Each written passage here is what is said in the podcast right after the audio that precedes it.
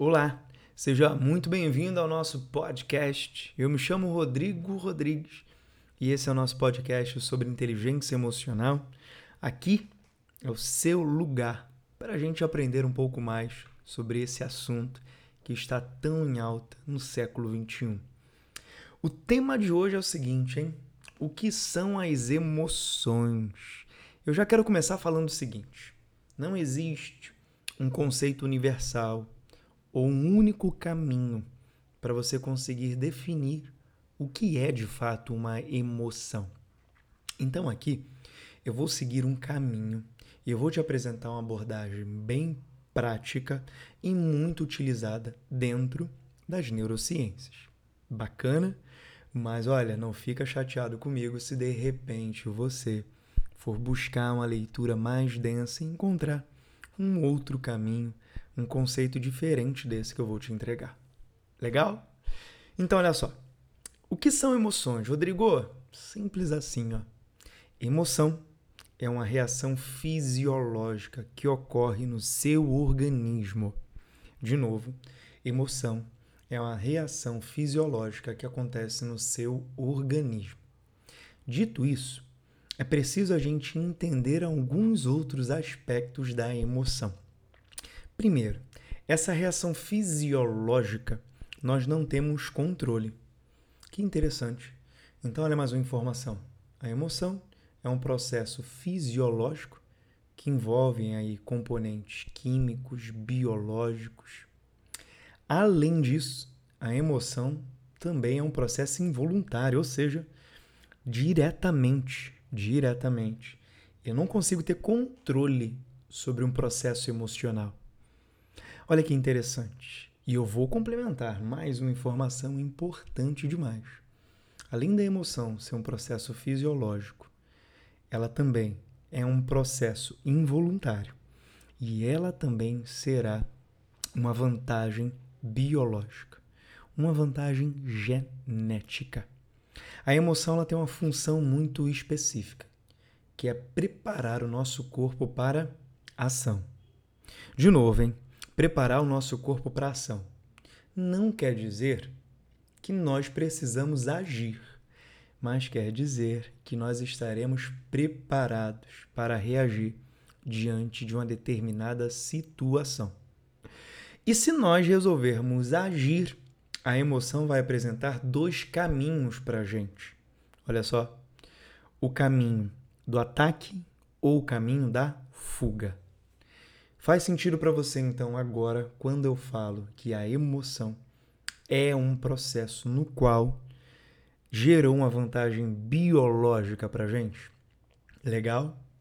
Já que a gente não tem controle, é um processo que acontece, em que por muitas vezes a gente não toma consciência. A emoção simplesmente prepara o nosso corpo para agir. Mas essa preparação do nosso corpo para uma ação ela vai ser mediante algum estímulo. De novo, ela vai ser mediante algum estímulo. Então imagina, vai.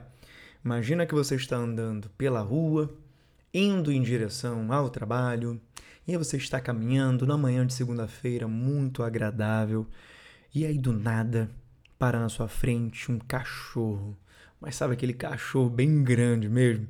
Com a boca gigante, aquele que parece mais um leão, Bom, só esse estímulo desse cachorro na tua frente já vai promover uma reação fisiológica no seu corpo. E essa reação é a emoção. Ou seja, você acabou de processar um estímulo e você vai processar esse estímulo como um perigo. E é impressionante como vai ocorrer uma cadeia de reações no nosso organismo ao processar a informação de perigo. Pronto. Estímulo, emoção. E essa emoção vai te preparar para a ação, mas não necessariamente quer dizer que você vá agir naquele exato momento. E se você for agir, muito provavelmente, nessa situação você vai se concentrar ali em três opções. De novo, que você não vai tomar consciência, não imediatamente. Ou você vai atacar o cachorro, ou você vai correr do cachorro, muito provavelmente. nessa emoção que é o medo, é isso que você está sentindo, você pode ficar ali paralisado. Olha só. Com certeza a emoção te preparou para uma ação que te dê uma vantagem biológica, que consiga te promover uma condição favorável à tua sobrevivência. Opa, mais um insight poderoso.